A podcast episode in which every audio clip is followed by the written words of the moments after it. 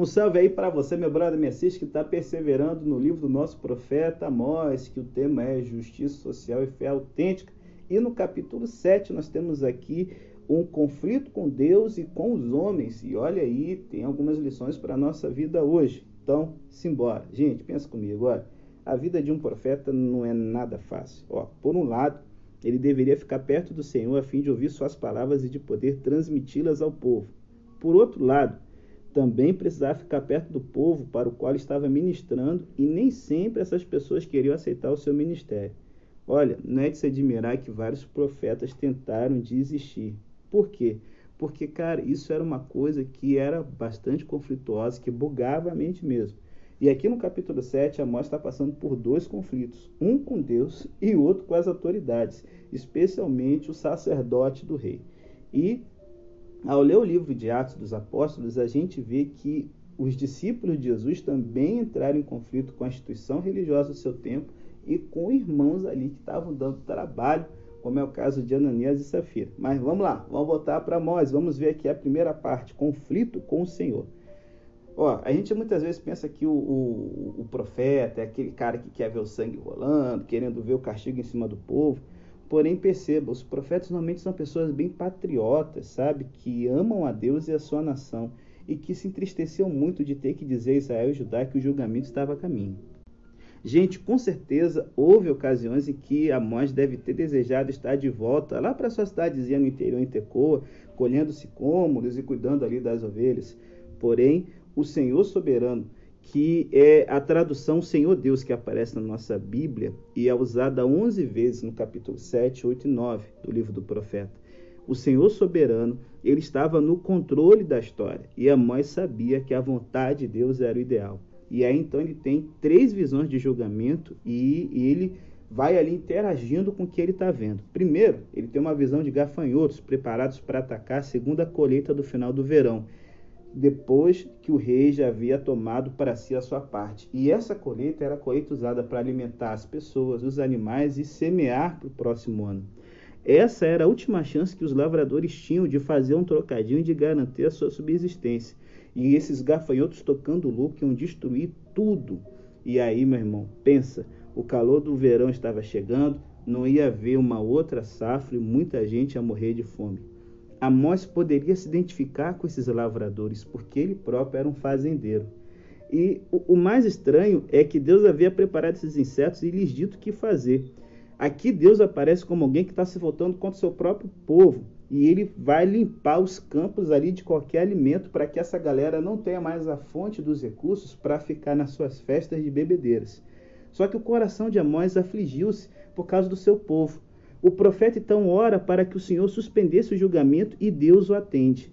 Amós, nesse momento, entra num grupo seleto de intercessores que tem Abraão, Moisés, Samuel, Elias e Paulo. E qual é a argumentação do profeta? Que a nação era tão pequena que jamais sobreviveria à praga de gafanhotos. Deus ouve a súplica do profeta e tem compaixão. Na segunda visão, ele vê um fogo que devora tudo, chegando a secar a água dos rios e a água das profundezas são os canais, é, os lençóis freáticos que dão água aos poços, né? E isso aqui ia ser uma calamidade horrível. E Amós já havia profetizado isso lá no capítulo 4.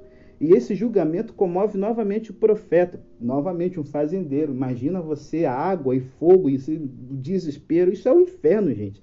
E ele clama ao Senhor, implora que Deus não faça isso. E mais uma vez, Deus tem compaixão. Sabe qual é a lição que eu tiro?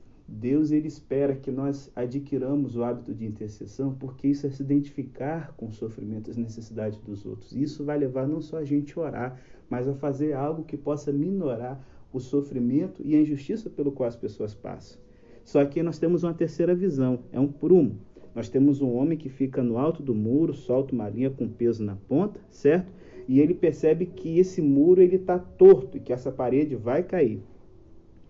Bom, Nessa visão aqui, Amós não interfere, porque o prumo de Deus é a sua lei, e ele mede as pessoas para ver quanto estão alinhadas com a sua palavra e para identificar o seu caráter. E nessa verificação ele percebe se a sua conduta é reta ou não.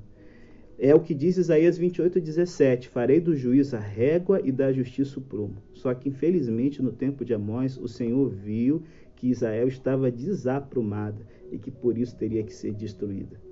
É, a expressão jamais passarei por ele, que a gente vê aqui no capítulo, significa que Deus não vai mais poupar o seu povo. Isso até é uma declaração triste e funesta, porque a nação havia ido longe demais e não havia mais esperança. Por esse motivo, Amós não intercedeu pela terra, como havia feito duas vezes anteriormente, porque ele entendeu que agora é o momento o homem semeou, ele vai ter que colher.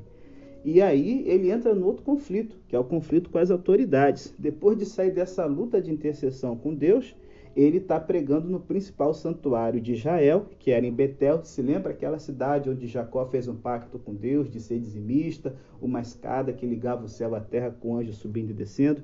Esse lugar era o lugar de adoração do rei de Israel. E Deus havia dito a Amós que o santuário seria destruído e que o rei Jeroboão II seria morto. E aí, meu irmão, o sacerdote do rei aqui ficou xarope. E a gente tem aqui ele mandando uma mensagem ao rei, e esse sacerdote, o nome dele é Amazias, e ele está dizendo o seguinte: olha, esse pregador estrangeiro vindo do reino de Judá, esse matuto caipira, está dizendo ao povo que o caminho que a gente está vivendo de prosperidade é um caminho errado. E o rei não se deu nem trabalho de ir lá ouvir Amós, né? É, seria até bom, porque ele poderia ver seus vacilos e mudar de vida. Ele então manda Amazias se livrar de Amós, já que é um problema religioso. E aí você percebe as palavras duras que Amazias solta em cima de Amós. Ele chama Amós de vidente, que no caso aqui do hebraico significa um sonhador. Isso quer dizer o seguinte, ó, você não tem verdade nenhuma na sua mensagem, Amós. Tudo isso é fruto da sua imaginação. E o sacerdote insiste que Amós era um covarde que fugiria caso fosse confrontado pelo rei. Deu a entender que Amós estava interessado apenas em ganhar seu pão, ou seja, profetizar a troco de dinheiro. E aí Amós manda, é mandado embora. Amazias fala: ó, vai embora e não volte, porque você não faz parte dessa nação aqui. Um discurso cheio de rancor que deve ter, cara, ferido muito o profeta. É comum a gente encontrar esses tipos de conflito entre sacerdotes e profetas no Antigo Testamento, porque você tem de um lado falsos profetas que ensinam mentiras, certo? E nós temos também falsos sacerdotes que só querem embolsar o dinheiro do povo.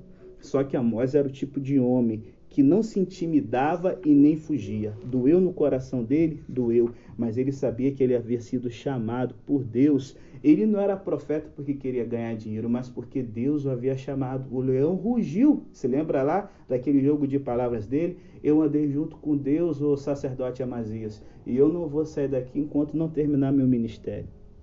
Amazias possuía um cargo elevado, riqueza, autoridade e boa reputação, porém Amós possuía a palavra do Senhor.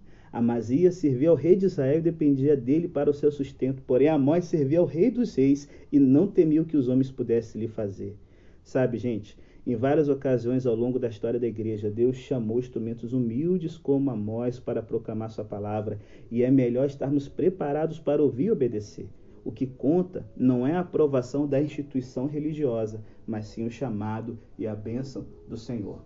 Que nós possamos ser como Amós, homens e mulheres que lutam com Deus pelo bem das pessoas a qual nós ministramos e pregamos, e homens e mulheres que permanecem firmes mesmo quando as pessoas vêm contra a gente, porque a gente sabe que do nosso lado está o seu exército. Pensa nisso e até amanhã, se Deus quiser.